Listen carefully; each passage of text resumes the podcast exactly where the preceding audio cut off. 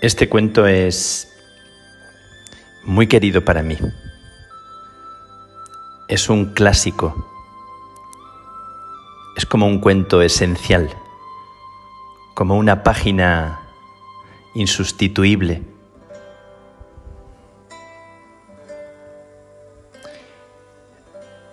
Se llama Momo, de Michel Ende, y va dedicado a las personas que cuidan a los niños, que los quieren bien, que los aman aunque no hayan dado a luz. A todas las personas, madres, padres y mujeres y hombres que hacen creativos a los niños, tratándoles como príncipes o como reyes especialmente a, a una amiga y a más de una amiga que no ha tenido hijos, pero los lleva en las entrañas.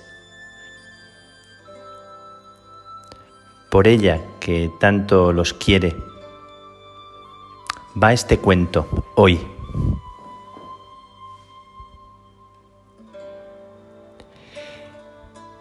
Es que Momo era tan increíblemente lista que tenía un buen consejo para cualquiera?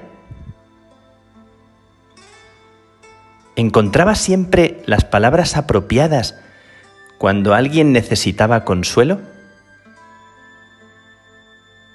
¿Sabía hacer juicios sabios y justos? No. Momo, como cualquier otro niño, no sabía hacer nada de todo eso.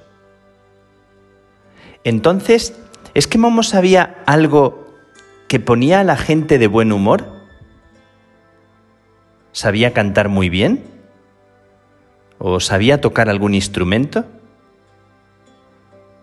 ¿O es que ya que vivía en una especie de circo, sabía bailar y hacer acrobacias? No, tampoco era eso. ¿Acaso sabía magia? ¿Conocía algún encantamiento con el que se pudiera ahuyentar todas las miserias y preocupaciones? ¿Sabía leer en las líneas de la mano? ¿O predecir el futuro de cualquier modo? Nada de eso. Lo que la pequeña Momo sabía hacer como nadie era escuchar. Eso no es nada especial, dirá quizá algún lector. Cualquiera sabe escuchar. Pues eso es un error. Muy pocas personas saben escuchar de verdad.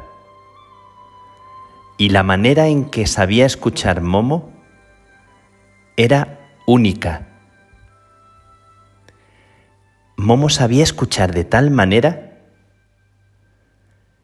que a la gente tonta se le ocurrían de repente ideas muy inteligentes. No porque dijera o preguntara algo que llevara a los demás a pensar esas ideas. No. Simplemente estaba allí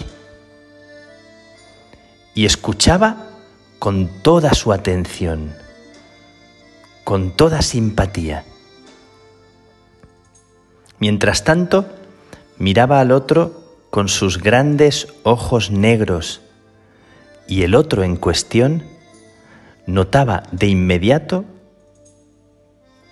cómo se le ocurrían pensamientos que nunca hubiera creído que estaban en él.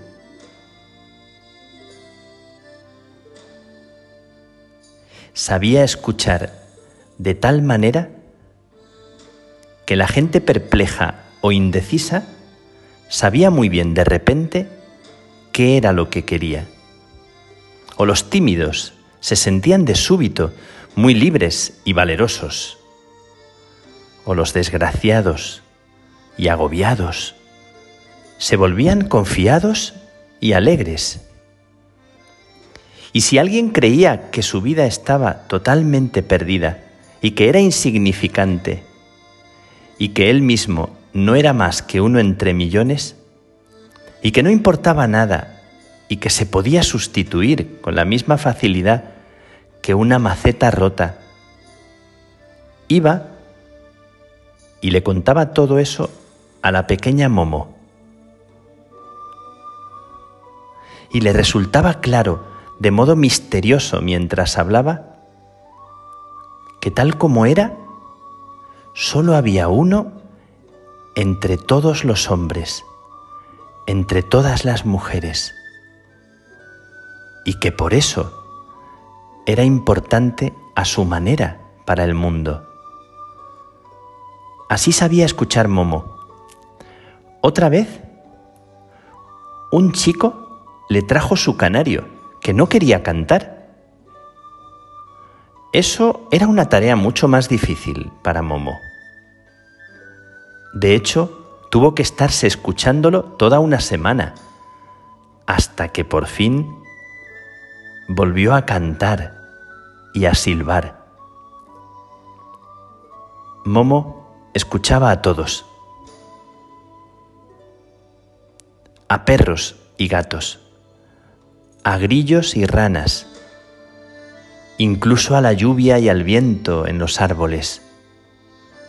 Y todos, todos le hablaban en su propia lengua. Algunas noches, cuando ya se habían ido a sus casas todos sus amigos,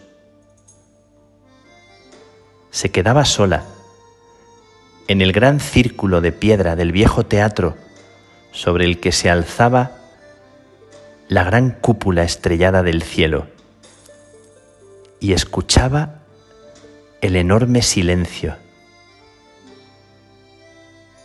Entonces le parecía que estaba en el centro de una gran oreja que escuchaba el universo de estrellas y también que oía una música callada, pero aún así muy impresionante, que le llegaba muy adentro, al alma, en esas noches solía soñar cosas especialmente hermosas. Y quien ahora siga creyendo que el escuchar no tiene nada de especial, que pruebe a ver si sabe hacerlo también.